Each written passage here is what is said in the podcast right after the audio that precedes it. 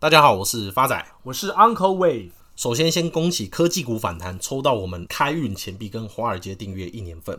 他留言问说，到底股市会先反弹，还是 Uncle 的头发会先长出来？这个结果应该很明显了。从三月九号我们第二十八集，Uncle 就有提到科技股将在此周落底，并且连涨三周。而大家看到现在三周过后，Uncle 的头发还是一点长进都没有。Uncle 也回应两位听众朋友。第一位是 Esandes，感谢发仔跟 Uncle Wave 的仔细分析啊、哦，有幸得知美发师老婆的头皮养发滋润液，让我瞬间想寄给 Uncle Wave，询问他秃头有用吗？他说没用，让我崩溃，会持续询问好产品，让 Uncle Wave 头发茂密飘扬啊！谢谢听众朋友对 Uncle 的关心，其实现在 Uncle 最需要的是生发水的液配。各位听众朋友没有抽到开运金币，不用气馁。Uncle 上次去拜拜，帮大家准备将近快五百六十二个金币，准备给大家抽到手软。所以每一集只要有人在下面留言，我们周周抽，天天送。正确。接下来回应 T T Y Y C C 七七七七，每一集节目都听不止一次。谢谢主持人整理的读书心得，含金量满满啊！正巧今天我们分享的读书心得不能用含金量来形容，因为现在金价在下。所以，我们用含比特币量高来形容这次的读书心得，有料。今天 Uncle 要跟各位亲爱听众朋友分享的一本书，书名叫做《故事经济学》，作者是 Robert Shiller，中文叫罗伯特·希勒。他是二零一三年的诺贝尔经济学奖得主，同时也是知名的耶鲁大学教授。那美国有一个非常有名的指标叫 Shiller Index。用以衡量房价的指标，就是以它来命名。而席勒最知名的就是他大量将行为经济学引进并观察金融市场。他将人类的行为纳入研究范围，发现了非理性跟低效率市场的证据。他认为人类的情绪和动物本能会影响行为跟决策，这也就是股票经常会出现泡沫跟崩盘的原因。因此，他极力反对有效市场假说。什么是有效市场假说？有效市场假说定义有两点：第一个就是投资人都是理性的情况底下；第二个就是价格是自由根据资讯的变相而定的，就是市场够透明。那 Uncle，你认为台股算效率市场吗？当然不是，台股是算浅碟型市场。什么意思呢？也就是说，因为台湾的市场规模非常小，那么投资行为也会受国际的影响，稍微有一些风吹草动。台股的股价就会波动剧烈，相较之下，美股因为没有涨跌幅限制，规模又够大，因此它就是所谓的效率市场。即使教科书上都把美股列为效率市场，但 Robert Shiller 认为，只要人类有情绪，就会影响行为跟决策，所以他是最反对有效市场假说的。他最有名的事迹就是成功预测两千年的网络泡沫以及两千零八年的金融海啸。也因此，常常有人提问他是如何知道这些事情的发生。那希勒自己也讲了，他认为是故事影响经济。这边的故事不是指的是一般的故事，而是广义的定义，像新闻啊、历史啊、思想甚至观念，都属于故事的一环。他认为是这些因素导致这样的结果。以下就由 Uncle 来跟各位亲爱听众朋友分享书中提到的两个例子。第一个例子叫 American Dream 经济学。美国梦经济学，它是在一九三一年有一位叫 James Adams 的美国人所提出。以目前为止，这个 American Dream 经济学到目前都是普遍美式价值观的代名词。当然，在 James Adams 提出之前，有非常多的学者跟经济学家把它称之为品格梦、信条梦、原则梦等等，但都没有普遍传开。一直到 James Adams 提出美国梦之后，才病毒式的传播开来。就在美国梦提出之后的两年后，美国经济果真 V 型反转，跟这次的科技股一样，在 Uncle 三月九号宣布落地以后，正是 V 型反转，完全正确。在此，Uncle 跟各位亲爱听众朋友分享一下那时候的时空背景哦。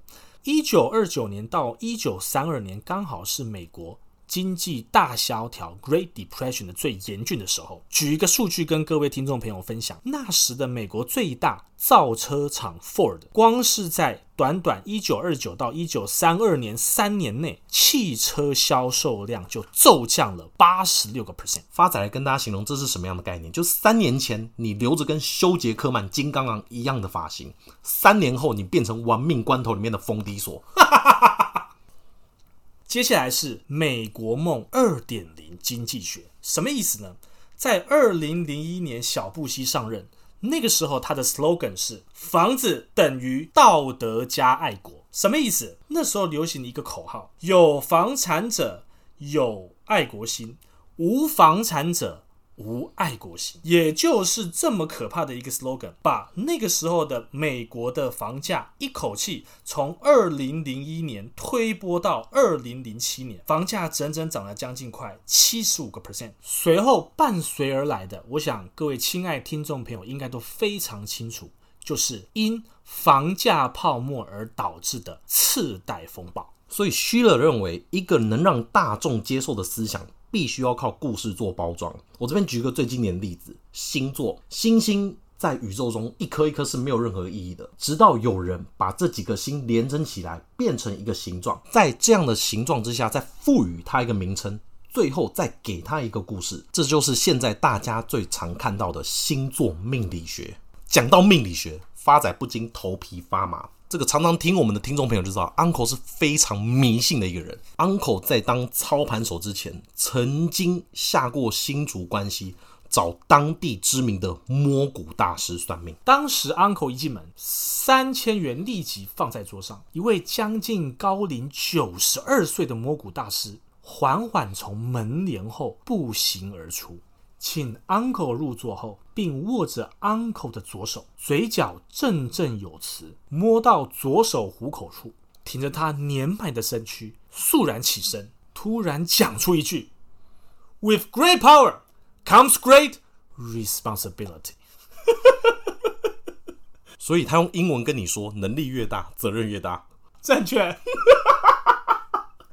接下来的九十分钟，他不发一语，直到结束。这故事还有后续哦。Uncle 从这个摸骨大师走出来以后，看一下扛棒，发现走到隔壁的李炳辉主体养生馆。第二个，Uncle 要跟各位亲爱听众朋友分享的就是 AI 经济学。这早在公元前三百五十年的时候，亚里斯多德伟大的哲学家。就有相似之处，什么意思呢？他那时我讲过一个非常有名的名言哦，假如梭子梭子大小 能够自动纺纱，琴弦能够自动弹奏，那么。发际线就自己长出来，靠腰卖欧北贡了，雇主就不需要再利用奴隶了。这就是最早工业革命故事的雏形啊！从西元前的哲学家亚里斯多德的工业革命的雏形，一直演变到十九世纪的工业革命，直至今日的比特币，都是故事经济学的一环。既然提到比特币，比特币的爆红其实就是故事经济学的经典案例。第一个，它有很强的感染力，它是一个关于财富不平等以及资讯科技的故事。它还涉及到一般人难以理解的一些话术，像 Uncle，你知道比特币是什么吗？哎，这简单，就是比较特别的货币嘛。我这个 Uncle 厉害，这样讲感觉好像也没错。比特币流行的背后哦，其实最早可以追溯到十九世纪的无政府主义。第一个，它使用的是加密货币的会计系统，加上设计上是以匿名的方式。最重点是它不受政府监管。创造比特币的人，他叫做中本聪，听名字像日本人，可是没人能证实，因为到目前为止都没有人能证明中本聪是谁。中本聪只透过电子邮件与人沟通，所以这样的一个神秘故事，让比特币的故事更具有感染力。大部分的人哦，购买比特币是因为它是属于一项未来的技术，在过去的金融哦，都是由少数人控制，而借由持有比特币就可以摆脱这些金融的枷锁。你不需要懂比特币，但你买了比特币，你感觉就好像晋升新金融的核心，也就是比特币后面的故事，造就了蔚为风潮的。投资盛况，Uncle 在此跟各位亲爱听众朋友做一个总结了。从 Uncle 一开始的 American Dream，一直到工业革命，到现在的比特币，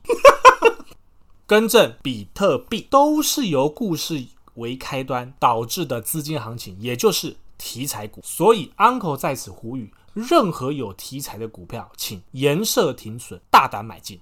谢谢大家，我是 Uncle Wave，我是发仔，我们下次见。